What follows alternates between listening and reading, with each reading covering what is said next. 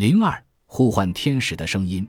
初次接受治疗的一个月前，我跟我的心理医生约了个时间面谈，这是他要求的，得先进行面谈，他才同意再给我开药。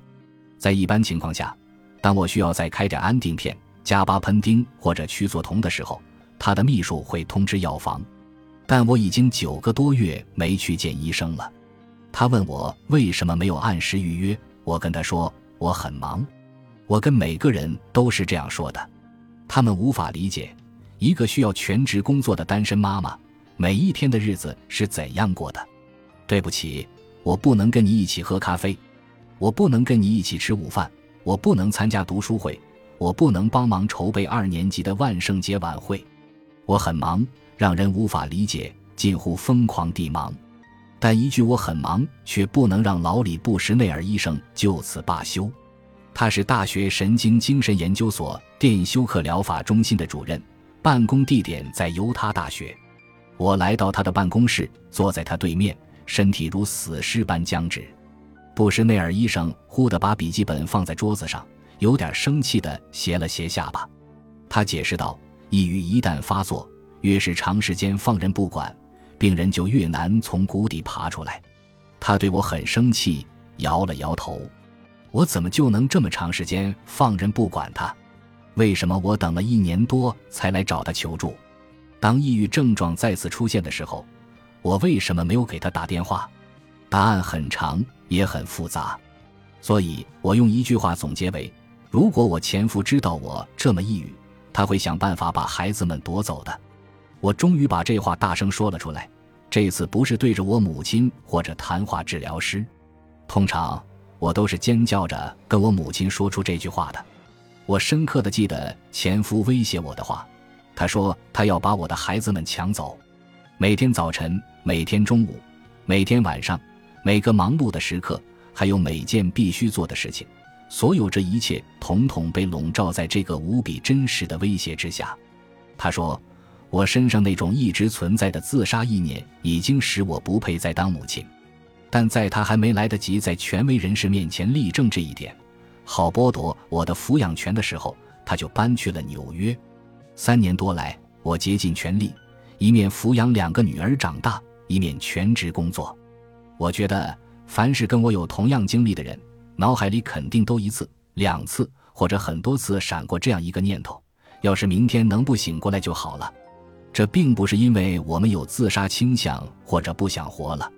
我们知道没有这个选择，我们是永远不会这样对待孩子们的。我们只是想休息一下，而有时候休息的可能性实在渺茫的令人绝望。希瑟，如果你前夫发现了，他会怎样做并不重要。你如果死了，这一切就更不重要了。那时候他肯定会发现的。布什内尔医生这样说道。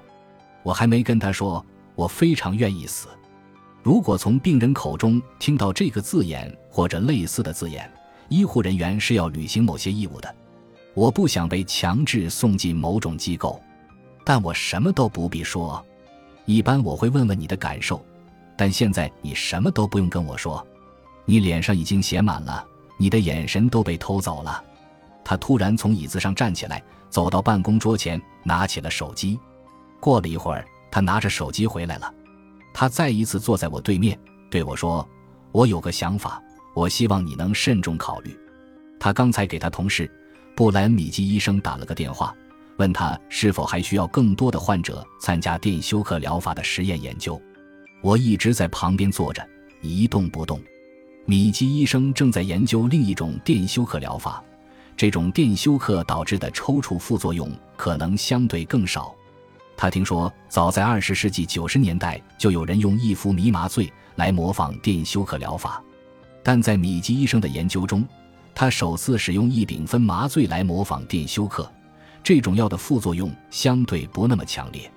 布什内尔医生跟我解释说，这种疗法就是通过静脉注射麻醉患者，让患者直接进入睡眠状态，大概每星期三次，一共十个疗程。这项研究是为了弄清楚爆发抑制。也就是让脑电波活动平静下来，能否缓解抑郁的症状？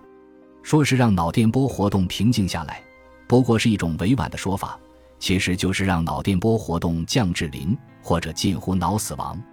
布什内尔医生更喜欢将之称为一次让人自我感觉更好的诱导性深度昏迷。麻醉师把这叫做深渊。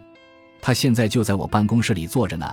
布什内尔医生跟米基医生这样说道：“嗯，好的。”我跟他说，挂了电话，他跟我一一介绍了这项研究的细节，问我愿不愿意看看正式的文件。希瑟，你是最完美的研究对象。布什内尔医生说：“你有抑郁史，你们家族也有抑郁史。最近一次抑郁发作已经持续了一年以上。你年轻又健康，而且……”医生停顿了一下，两手放在膝盖上，身子往前倾了倾。而且最重要的是，我知道这肯定能行。我离开了他的办公室，手里拿着一沓文件。还有一份我最终会签字的免责声明，这份声明意味着，如果我在这十次濒死的过程中出现了任何意外，医院和所有跟这项研究相关的人员都不用承担责任。治疗的地点跟布什内尔医生的办公室就隔着一条走廊，在大学神经精神研究所南侧的电休克疗法中心。这栋建筑坐落在名叫红彩路的蜿蜒小道上。我开车离开停车场。去超市买了两个金色的聚酯薄膜气球，超大的数字一和三，因为那天是丽塔十三岁生日，我要给她的几个朋友准备生日派对，而气球最能营造欢乐的气氛。没想到一冲上氦气，这数字气球会变这么大。我对一位帮我拿货的女士这样说道。我一边发愁到底该怎么把这么大的玩意儿塞进车里，一边想着布什内尔医生刚刚跟我说的那番话。谁都想不到，那位女士一边给数字一咂口，一边这样说：“等会儿我把两个数字一颠倒，大家就会以为是我过三十一岁生日。”我这样说道：“我看起来绝对可以再年轻十多岁。”我一边说，一边夸张地用手从头到脚比划了一下，仿佛在展示一位大美女。只不过这位美女穿着破旧的灰色连帽衫、黑色的瑜伽裤，她前天晚上睡觉穿的就是这身行头。头发已经六天没洗了，亲爱的，他边给数字三充气边接话说：“我都快六十了，所以我只求自己能跟你一样有气色。”那位女士在两个气球上各绑了一段缎带，我付了钱，尽量优雅地拿着这两个硕大无比的数字出了门。